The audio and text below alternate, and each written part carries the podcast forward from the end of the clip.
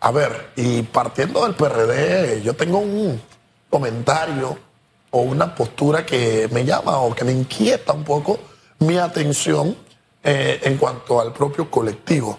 Y es que cuando, miren, cuando uno aspira a ir a unas elecciones generales, uno, si está en un partido político y uno si pasa de ser precandidato al candidato del partido, uno técnicamente ya tiene el apoyo de su casa, ¿no? Porque mi partido, si soy el candidato, es mi casa.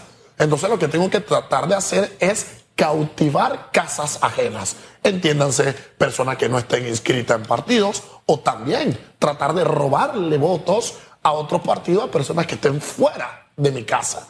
El tema con el PRD es que yo creo que tiene esa casa desordenada. La casa llamada Partido Revolucionario Democrático no se encuentra alineada o enrumbada de la mejor manera y hay un dilemita, ¿eh? Cuando la casa suya no está ordenada, no está de la mejor manera, mal puede ir usted donde el vecino a decirle, oye, mire, usted tiene que arreglar y usted tiene que reparar su casa. Y si usted no tiene dentro de su colectivo una unión, si usted no tiene claramente unos lineamientos o un apoyo intrínseco que esté encarrilado a un intento de ganar unas elecciones generales, pues oye, ¿cómo puedo salir a buscar votos si quienes están dentro de mi colectivo me dicen, o un señor con mucha experiencia, como lo es el doctor Cárdenas, oye muchacho, usted sabe que este no es su momento, como en efecto señala, se lo dijo al, al vicepresidente hoy, Gaby Carrizo, y en ese sentido respalda la candidatura de un Martín Torrijos que cada día, considero yo, está tomando un auge muy sólido. Yo esperaba que tan pronto se convirtiera el hoy vicepresidente en candidato presidencial de su partido, como en efecto ya lo es, las conversaciones con un Pedro Miguel González, las conversaciones con un Cristiano Adames, eh, debían estar en la agenda, pero no de plan número uno, sino de plan cero, una prioridad urgente y emergente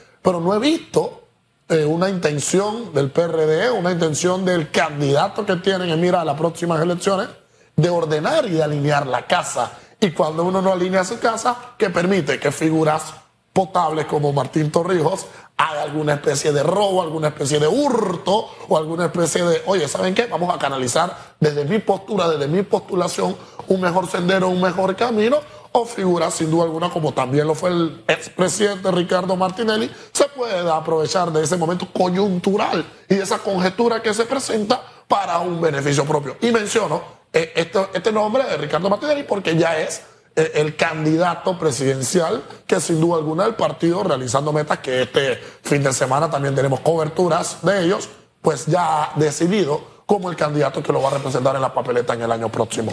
Y, fíjese el panorama que pinta el doctor Sánchez Cárdenas, que uno puede estar de acuerdo con él o no, pero su andar por estos avatares políticos, de alguna forma hay que prestar atención a lo que dice.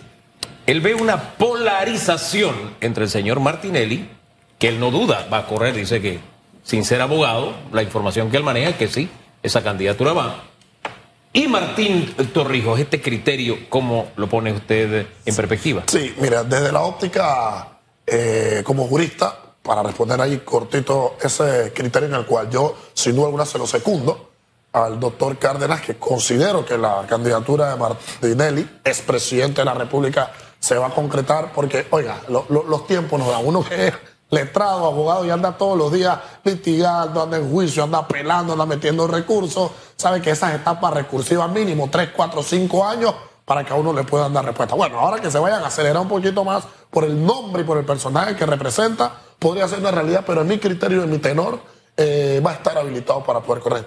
Y segundo, y creo que en efecto por aquí se va polarizando, pero miren esta situación histórica escandalosa en la que se encuentra Panamá.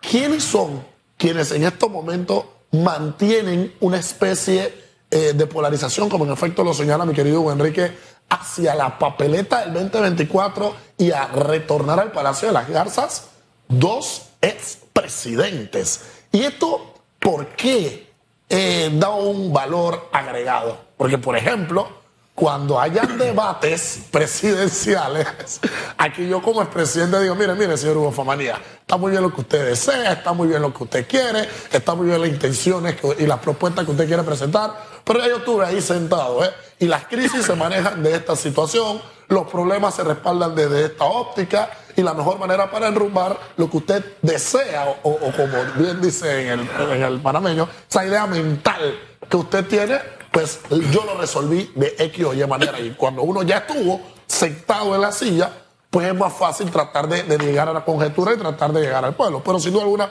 segundo que la polarización en estos momentos está presidencialmente entre Martín Torrillo y Ricardo Martínez. La madurez política, la madurez emocional, eh, lo que muchos denominan esa inteligencia emocional, mi querido Ian, para manejar estas diferencias, y, y me gustó mucho una frase que él dijo, o sea, la amistad, la familia nunca va a estar por encima del tema político hace un par de días estuvo aquí Camacho y hablaba específicamente de eso por su relación de amistad con Popi Varela. O sea, sabiendo que contrincante político del señor Ricardo Martinelli. Entonces, creo que nos falta todo eso. Cuando nosotros alcancemos esa madurez política y esa inteligencia emocional, dejaremos los ataques sucios que lastimosamente vemos en las campañas políticas, porque al final no coincido contigo, pero no tengo por qué atacarte. Voy a ir con propuestas, que creo que es lo que al final el país necesita. Necesitamos. Acabamos de terminar una entrevista con la ingeniera subadministradora del Canal de Panamá, eh, la ingeniera Marota, Hilda Espino de Marota, y, tenemos un, un, reto con el canal de ir proyectando hacia dónde va ese futuro, sin olvidar, olvidándonos por completo de banderas políticas. Eh, y sin olvidar nuestro objetivo, que es que somos panameños y que esto tiene que seguir adelante para seguir siendo competitivos. Totalmente. Mira, antes de, acotar, en el sentido del, canal, que para mí, wow, todos los días nosotros debemos levantarnos como panameños pensando cómo podemos ir reinventando esa bendición que la naturaleza y que Dios nos ha dado para aspirar a, un futuro próspero y que no llegue el momento en el cual nos agarren con los pantalones abajo, como, como bien se dice en el argot popular. Pero veamos una situación. El cambio democrático hoy que enfrenta una pelea dentro de su casa. El panameñismo, bueno, ahí tiene una especie de romance cuando una línea presidencial dice algo, diputados hacen otra cuestión. El PRD también se encuentra sin duda alguna eh, dentro de peleas dentro de su casa y en la medida en la que no prioricemos las necesidades del país y nos mantengamos en peleas personales, en peleas de intereses, en peleas de bancada, pues nunca vamos a poder eh, avanzar claramente. ¿Y por qué no vamos a poder avanzar? Porque el canal de Panamá, saltando al tema, que es muy buena entrevista para su administradora, persona a que admiro mucho, es una realidad, un compromiso nacional que nosotros tenemos. ¿Y qué ocurre en ocasiones? Damos por bien dado y por bien sentado que tenemos el canal, que a veces decimos, oye, no, nosotros tenemos el canal, y ahí lo dejamos y no pensamos en una innovación, no pensamos en una reinvención. Yo he sido eh, un, papagayo, y mi querido Enrique lo va a recordar claramente, en hablar una y otra vez de que al igual que Israel, nosotros tenemos que empezar a hablar de la desalinización del agua.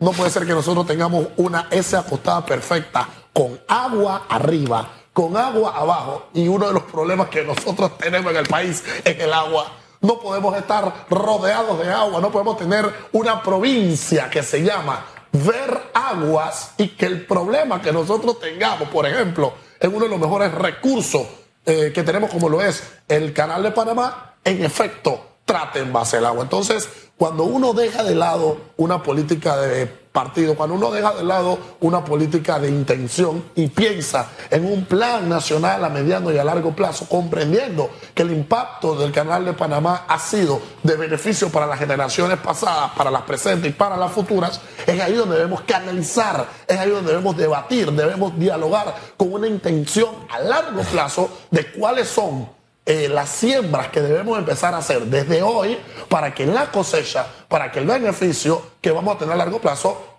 eh, se dé de la mejor manera. ¿Quién iba a pensar que de 300 mil dólares por un barco íbamos a comprar 700 mil? Pero bueno, nuestra intención hoy, ¿cuál debe ser? Duplicar y triplicar a mediano plazo esos ingresos, única y exclusivamente en beneficio de la nación, y pues que la necesidad y todos los problemas que tenemos como país se puedan enrumbar, mejorar y clarificar de la mejor manera posible. Y, este es un tema que, gracias a Dios, une a la mayoría de los panameños. Perfecto. Creo que fue Omar Torrijos el que decía que era la religión que unía a los panameños, ¿no? No necesariamente los une. Siempre hay panameños, mire, hubo panameños que dijeron no a los tratados. Así es. Es decir, si se hubieran rechazado los tratados, el canal todavía no sería nuestro. Hubo gente que le dijo no a la ampliación. No a la ampliación. ¿Ah? no a la reelección. Si hubiéramos, no, pero hablando de canal. Si hubiéramos ido en ese camino, o sea, la mayoría siempre hemos, hemos hablado el mismo idioma con el tema canal. Eh, el tema es, ya prácticamente hay unanimidad, ahí está el portafolio de soluciones. Y el ejemplo que hemos tenido a lo largo de los últimos años de que se han tomado decisiones sin importar el gobierno, creo que es un buen momento para que este gobierno se contagie de ese ejemplo y de los pasos que se tienen que dar. Aquí están los ingenieros, ahora mismo de los Estados Unidos, diciendo el cuerpo de ingenieros diciendo, ahí, ¿a cuándo? ¿Mm? Y hay que apasionarse. Y el tiempo es ahora. Hay que tener voluntad, apasionarse y hacerlo de la mejor manera. Como dice la canción de J-Lo, ¿y el anillo para cuándo? Aquí sería, ¿y el canal para cuándo? ¿Y el canal para cuándo? ¿Y el agua para cuándo? ¿Y el agua para cuándo? tanto para el canal como para consumo humano. Es vital que tomemos estas decisiones y que no nos demos el lujo de desfasarlas como se hizo con la gente del oeste que sigo asustado cuando usted pasa 70 días en un tranque en un año. Qué destino. Oye, es una condena. es una condena. Mire.